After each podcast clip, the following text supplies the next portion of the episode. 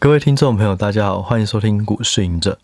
我们今天要来聊的话题呢，叫做台股会上两万点吗？哦，吗？哦，不是一会不会呢？我们来聊聊看。现在呢，随着这个时间已经到了年底啊，越来越多的报告啊、策略啊这种都出来了。那我稍微去整理了一些嗯不同的这种策略分析师的想法。我看到大部分的报告哦，都是说明年他认为会介于一万六千五到一万八千五之间。好，那看到这些报告，我觉得啊，这个就没有看的必要。你就是抓现在的股价去正负一千或正负两千哦，这种报告就是如果你是一个没有特别方向的，那其实你的报告的重要性，我就觉得就不会想要继续看下去。啊，我分享一个故事啊，以前我们在法人啊，我们。都不喜欢看到一种研究员写的报告，就是说，好，假设这张股票目前的股价在一百块，然后呢，你写你分析完你的报告了以后，你分析完这个股，你简报完了，你就说强力看好，建议买进，啊，结果呢，你买进的价位是说，假设它跌到七十块以下可以买，就觉得哎奇怪，你强力买进，然后你说七十块可以买，那为什么不是现在买？那他他会跌到七十块吗？那你你就是为什么他们要写这种报告？就是因为不想承担责任。我跟你说强力买进，哎，结果没涨哎，哦，我不是叫你七十块再买吗？现在已经跌到八十，又还没跌到七十，你干嘛那么快买？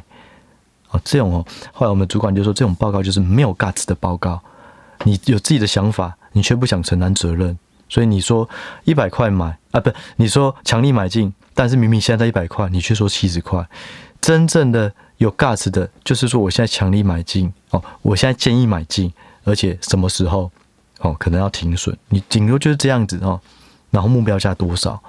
那回到这个报告一样，如果你说现在的股价哦，现在大盘你正负一两千点，我觉得那这样我就不会想知道为什么，因为有看跟没看一样，你的想法也没有特别奇怪哈，但是。少数呢，有看到一些报告，认为明年的大盘会上两万点哦，有一些可能说到一万九千多，诶，那我就去看一下，你到底看到了什么，让你有这些信心？这些东西到底是一厢情愿，还是它真的有它的逻辑性啊？那我们今天就来分享一下这些投顾报告哦，他们在聊的一些东西。好，首先呢。目前呢，大部分的策略分析师哦，他都会认为这个明年的这个大环境哦，总经的条件哦是比较有利的。例如哦，第一大点哦，他们就会认为现在 CPI 哦已经趋缓了哦，所以通膨代表它已经这种危险性已经告一段落。那目前呢，大家也预估哦，有可能在明年的第二季比较快的话哦。比较晚的话，在明年的第四季会开始降息，但是随着这些指标转趋乐观，有可能降息的时间会提前。所以这是第一点，他们认为哦比较正面的。第二点呢，哦就是说明年呢台股全年是获利成长。什么意思？今年呢，台股指数哦，它基本上轮你综合它的成分股，今年台股是衰退十几到二十几个 percent，它的获利衰退。但到了明年，就是呃反弹，哦，就成长，获利成长，重回十几趴。那甚至哦是在今年的第三季，就是台股指数衰退的短期来讲最后一季了。第四季开始一路成长到明年。我明年的第四季成长有更多哦，所以大家说，哇，这个获利成长啊，所以可以带动这个指数上涨，甚至看到二零二五年很多报告也都预估哦，明年台股呃后年二零二五年都会成长十十到二十个 percent 哦。那如果你以现在来看的话，其实台湾的出口过去连十几黑，可是现在这个水位已经也慢慢的回温了哦，所以大家认为说啊，这个明年是比较正向的，好。那在第三个，美元呢开始降息的话，哦，资金就会回流到新兴市场，哦，所以这个就会有利亚洲这边的这个股市，哦，所以这也是在资金面来讲是正面的。好，那这三个我觉得都没有什么好反驳的，哦，就是的确是蛮正面的。好，但是我们要回到就是说，那到底股价反应多少了？啊，如果是一个股价哦，股市的衰退，那到现在来讲的话，其实指数并没有跌很多。好，现在一万七千多哦，那你跟前高一万八千多来比，哎，我明明都还在衰退刚结束而已，结果我也只有比前一个高点少十趴而已。哦，你明明是要从谷底反弹，可是现在不是一万四，不是一万五，现在是一万七千多，所以我觉得这还是要留意好价位跟好股票，或是好股市跟好价位是两回事。你可以预判它是好股市哦，你心中有一个底，我就是要加码，我要布局。但是它是不是好价位，不一定要等待。哦，我们以本一比位阶来看，台股现在的本一比位阶是零点八倍啊，我认为。如果呢，指数是在一倍以上，就会有一点偏亏哦，就是要可能要等一下。可如果你看 S M P 五百哦，它是反映美国这些哦，或者说在这个全球来讲哦，S M P 五百它不代表只有美国公司啊，然后全球很多有竞争力的公司也都在美国挂牌，所以 S M P 五百是充分反映全球各行各业的龙头股状况。那它现在的本益比呢是零倍，也是跟过去来讲哦，本益比位接是零倍，也就是跟过去的本益比来讲，现在算是不贵也不便宜哦。相对台股零点八倍来讲是便宜的，所以我觉得还是要参考一下现在的价位到底是不是真的很便宜哦。那如果你零点八贵，你要说它很贵吗？也不至于，可是它也没有很便宜，甚至美股还比较便宜哦 S M B 五百啦哦，所以这是。我要补充的第二个呢，我们来聊。好，假设这些呃报告是比较看好的明年的发展，那到底有哪些产业、哪些投资主轴可以留意？哦，我整理了蛮多的报告。哦，那我就粗略讲一下。哦，他们会看到哪些方向？建议大家可以去去关注。第一个呢，哦，也是我常聊到的哦，就是消费性电子需求回温。哦，也就是说，在去库存从去年下半年底开始，去年下半年哦开始去库存，一直去到今年全年都在去库存。当明年呢库存比较低的时候，哦，然后又开始有降息的这种预期，诶，可能消费性电子就有一个很明显的回温的需求哦，复苏的需求。那有利的有哪些？IC IC 设计啊，记忆体啊，晶圆呐，好，或是这种电子零组件啊，其实都会有帮助。哦，那我记得在前几集我有分享明年的展望，其实跟电子相关的，明年都会，因为今年都是衰退，所以明年这些子产业都有不错的增长。哦，主要就是因为这个消费性电子回温，哦，就会带动这些相关的电子业哦成长。那第二个呢，啊，第二个投资主轴，其实也是大家都非常呃理解的哦，就是 AI。那像是呢，这个半导体的规格会升级，然后 AI PC、AI 伺服器，然后它也会需求越来越大。那 AI 它是一个硬体的晶片嘛，可是它也需要软体的计算，所以呢，云服务啊、边缘运算啊这些相关的概念，哦，其实都会受惠。那里面呢，哦，就包含很多像 ASIC 晶片，哦，就是说刻制化的晶片，或是网通设备。哦，或是先进半导体，哦，就是跟这种半导体规格升级有关的需求也都会起来，哦，像是呢，NVIDIA 啊，NVIDIA 呢，明年呢，它也会推出一个 AI 晶片，哦，叫做 B 一百。那 B 一百呢，跟它过去的这个 AI 晶片比，最大的差异，啊，其中之一就是它会开始用水冷散热，因为这个晶片它的散热设计功耗哦，这个 TDP 会超过一千瓦哦，所以可能需要用到更多的水冷散热，所以水冷散热在明年就会是一个算是爆发性的元年哦，可能到二零二五会更明显哦，但是大家大家就可以留意哦。那再来就是说，微软呢，它也会推出两款 ASIC 哦，就是客制化的晶片，用在微软的资料库、资料资料中心。哦，那微软因为它现在又跟 Open AI 哦，就是跟 ChatGPT 基本上又是相同概念啊，所以也可以理解他们为什么要推这些晶片。那这个整个晶片升级呢，它就会非常有利 IC 设计跟 IP 哦。其实我就一直非常喜欢 IP，就是说你只要晶片越用越高级，晶片越用越多，那设计的时间就要越长。那你透过 IP 这种西制材的授权啊，哦，你开发就会更快哦。所以我觉得这个也是长期的趋势哦。所以这是第二点哦，半导体规格的提升，尤其是受到 AI 的驱使哦。那第三点呢，就是工业自动化需求复苏。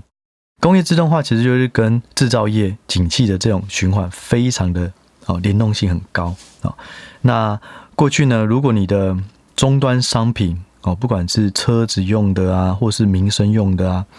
如果是需求降温，你的产线产出就会变少哦。那这种自动化相关的哦，或者是说工业相关的，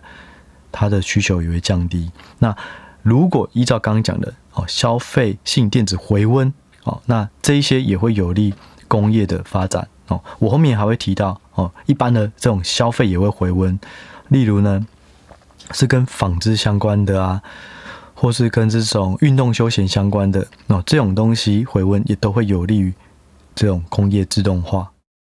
那其实工业自动化还有两个长线的需求，一个是薪资上涨，然后一个是劳动力萎缩。那这两个也有可能它是同一件事情啊，但是它可以从这两个角度去看。薪资上涨呢，我们可以从台湾的最低薪资不断调升，可以看到它是一个趋势。嗯，而且其实我听到很多企业家啊，或是营建商，就是其实很多年轻人他是不愿意哦，在外面哦风吹雨淋哦风吹日晒啊去工作，他宁愿坐办公室啊，或是宁愿呃开 Uber 啊 Uber E 啊，或是去在这种。便利商店打工，他也不要当工人。我那时候跟几个这种建商哦聊，就说：“诶，为什么房价都跌不下来？其实有一部分也是因为反映人工。”他说：“人工这几年哦涨得非常的多哦，他们的这种行政人员啊哦薪资都没有调那么多，可是工人很难找哦，所以也反映了这个房价的成本被垫高哦。”所以总而言之呢，就是说薪资上涨就是一个趋势哦，有利自动化。第二个呢，劳动力萎缩，其实这个有一部分也是来自于我之前有聊到了少子化哦。当你少子化，你后面长大的这种从小孩变年轻的哦，变成可以工作的，它人口就变少哦，所以这也是有利自动化长线、自动化的产线。所以这也是我比较看好长线的这个自动化的趋势原因。那下一个呢？投资主轴就是消费回温哦，一般的消费哦。那像是刚刚提到的运动休闲哦，或是说大家 COVID-19 结束了，大家比较愿意去户外哦，所以像买新的衣服啊，开始用隐形眼镜啊，开始用美妆啊、化妆的产品啊，哦，这种需求会回温。那之前呢，大家应该还记得这个二零二零年的时候，运价。哦，不断的上涨啊，然后航运呢就开始创造了很多少年股神。那这几年航运真的也是跌到翻了。所以如果当需求回温的话，哦，不管是正常的这种民生用品，或是说消费型电子，哦，这种需求回温其实都是货柜哦，它会去载的东西，那它就会有利货柜的报价哦打底哦，开始慢慢的上扬。所以货柜也许明年也会有一些反弹的行反弹的行情。那我觉得蛮有趣的，就是说我在呃十二月初或者十一月底的时候，APP 有一个扩充版，就是扩充动能股。那那时候的动能股哦，大家应该也有印象哦，在前几集在分享哪些是低本益比或是动能比较强的个股，哎，发现居然有望海啊、台华、长荣。我就觉得，哎，该不会这个产业最差已经过了吧？然后另外呢，在测试阶段，因为开始在扩充版测试阶段，我们就开始试。那时候也是超十一月二十前后吧，就看到有一些工具机的公司，哦，开始动能很强，所以我就想说，哎，该不会工业自动化也要开始复苏了？哦，所以就是有时候我也会搭配这些量化的东西，加上直性的判断，一起做研究。哦，但总而言之，我感觉货柜指数大家可以留意，只是说货柜的本质在二零二零年那一波有点被玩烂了哦，就是说，当只要有一点货柜相关的新闻比较正面的哦，就会开始有一些这种不稳定的筹码哦，主力啊、短信客啊开始来买，所以这是我觉得比较比较不好的一点呐哦。不过就以产业面来讲，诶，搞不好它也会受惠消费回温。那下一个投资主轴呢是网通哦，网通呢除了受惠于这个 AI 的高速网络需求。那其实还有一个长线，大家都一直在聊的，就是低轨道的卫星啊。那另外还有一个是比较新的东西，叫做细晶片。好，那细光晶片，所以这些东西也都有机会会造就网通明年的一个需求啊。所以以上呢是我看到比较多这个报告在聊的这个投资主轴。那其实我这里也有两个这些主轴以外的一些想法哦。那第一个呢，就是我们来聊降息。降息呢，我觉得有一个很大的利多的哦，就是针对于房市。大家想哦，嗯，在一年多前哦，那时候的房贷利率可能是一点二五趴、一点三趴哦，比较低的话，你可以有这个状况。现在都已经是两趴以上了，二点二趴。那如果降息的话哦，它其实也会刺激房市的需求。因为现在其实有很多投资客，他没有办法买到这么多，或是嗯，同时有很多房子在做交易。那甚至有一些可能有钱了，可是他也不想要在现在这个时间点承担这么高的房贷，他可能等降息了，哎，再去挑他要的股，呃，他要的他要的房子。所以我认为降息对于这种嗯，营建业啊，或者房屋买卖啊，或是房子相关的，应该也会有一些需求哦，这是第一个。好，那第二个呢，就跟这种类股比较无关。嗯，我觉得日元应该也可以留意哦。日元呢，最近一一路的破底哦，最主要就是说，因为美元的升息循环一直在延后，大家以为啊，今年的第三季就是升息的高峰，而没想到继续不断的一直慢慢的缓升，而且都没有那么快降息的感觉。那这部分呢也会压抑到日元啊，因为日元它本身是相对宽松的。不过呢，就在降息开始哦，美元刚刚讲到嘛，在资金来讲的话，美元就会开始转到新兴市场哦，那。日元呢，相对也会比较强势。为什么？因为国际的三大哦货币哦，分别就是美元、欧元跟日币。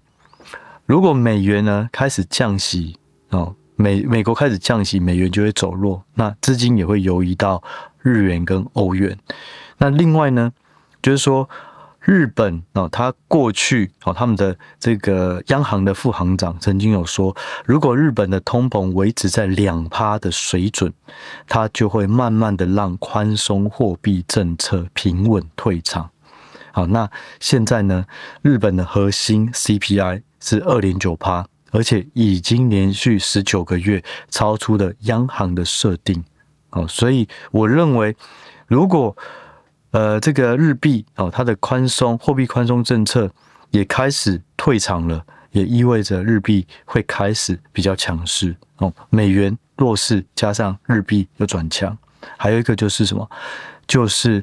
嗯，如果大家最近有去日本，就可以发现哇，每个观光景点都充斥着台湾人哦，中国人还没有来哦。为什么？因为之前中国人就是对于日本排放核废水啊那些有一些争议哦，所以。他就没有鼓励他，甚至没有那么开放他到日本。可是这件事情随着时间慢慢的平移以后，其实中国的旅客可能在十二月开始一路到明年的樱花季都开始进来。好，现在你去了，可能很多都是